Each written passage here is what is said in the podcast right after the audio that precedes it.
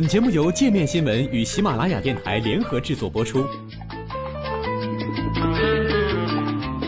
界面新闻五百位 CEO 推荐的原创商业头条，天下商业盛宴尽在界面新闻。更多商业资讯，请关注界面新闻 APP。ISIS 的钱都花到哪儿了？伊斯兰国 ISIS 被认为是世界上最有钱的恐怖组织之一。对于他到底有多少钱，收入来源是什么，已经有很多媒体进行了统计研究。但一个自然而然的问题是，他们到底是如何花钱的呢？在本月初，《卫报》公布了一份 ISIS 的建国蓝图。除了制定军事、信仰、法律蓝图之外，这份二十四页纸长的文件还涉及到了公共服务的建设，包括教育、就业等。同时，还有近三百四十份文件显示，ISIS 在其占领区里计划进行基础设施建设。包括医院、酒店和市场。今年，ISIS 还曾发布招聘广告，为其新设立的社会服务部门招聘员工。同时，ISIS 的公务人员还发布了夏季农作物种植的耕种计划。这一系列的举动和发布的招聘信息，制造了一种印象，让人感觉 ISIS 真的在进行所谓的国家建设。但事实上，根据《金融时报》的调查，这只是呈现出的假象。从 ISIS 的开支可以看出，这个组织正在建立的并不是一个国家，而是一个战争机器，在压榨普通民众的基础上笼络其效忠者。现年十六岁的阿布是一名叛逃的 ISIS 士兵，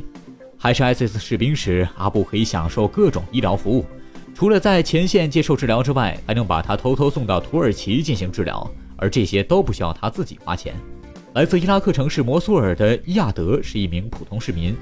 摩苏尔于六月被 ISIS 占领，在占领区的普通人被当作二等公民对待。他的儿子生病了，他只能去私人诊所，不敢去公立医院，因为大医院里全是 ISIS 的人，其他病人看病还得自己带药。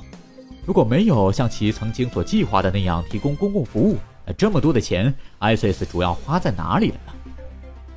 对于 ISIS 的收入到底是多少，现在没有一个确切的说法。但据之前路透社保守估计。ISIS 掌握的资产超过两万亿美元。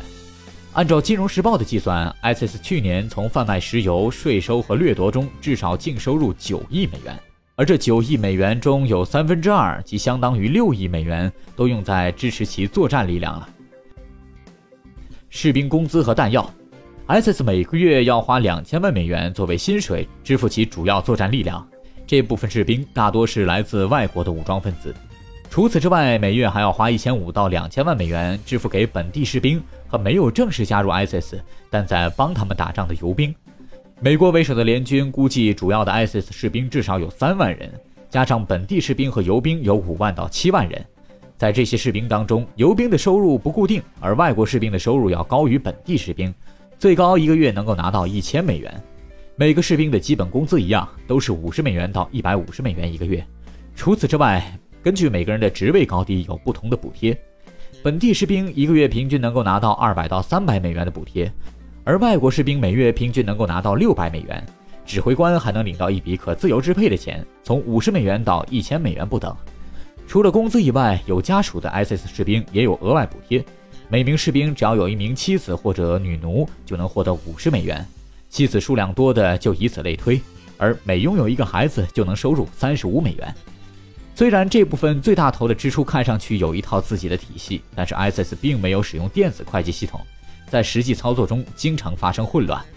叛逃的 ISIS 士兵称，他们曾经经历过几个月没有拿到工资的情况，而有时候则是完全忘了发工资。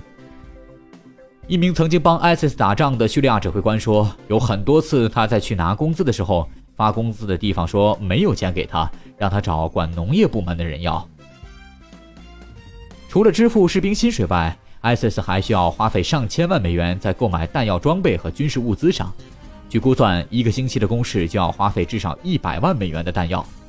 今年五月，路透社曾报道，土耳其情报机构在2013年末到2014年初偷偷将武器装备送到叙利亚境内的 ISIS 占领区，而土耳其官方一直否认为 ISIS 提供武器。安全防御。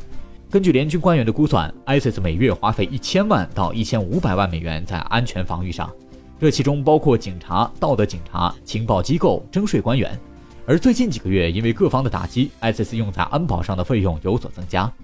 据报道，目前 ISIS 的情报人员已经开始在其他国家，包括土耳其和约旦展开行动，而在 ISIS 控制区内，其情报机构目前正在架设监听系统。医疗市政，相比之下，ISIS 占领区的医院、医疗服务和学校获得的资金要少得多，每个月不足一千万美元。代尔祖尔是 ISIS 控制下最大的省之一，但全省只有九家医院，每家医院的医生和护士一共不足五十人。一个人每月的最高收入只有三百美元，在市政建设上，就算加上了大型建设工程，每月的投入也只有大概一千万到一千五百万美元，不到 ISIS 总收入的五分之一。媒体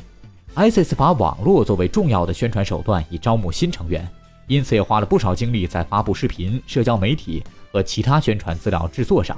据 IHS 全球策略的估算。ISIS 把其预算的百分之三花在了媒体经营上。在分析了 ISIS 的支出之后，有研究人员认为，和一般的政府不同，ISIS 只是把支出作为达到目的和压迫的手段，而不是真正要为民众提供保障和服务。因此，在遇到收入压力的时候，可以立即迅速做出调整。按照这个思路，兰德咨询公司负责研究 ISIS 的本杰明认为，ISIS 可能还能至少再撑三年。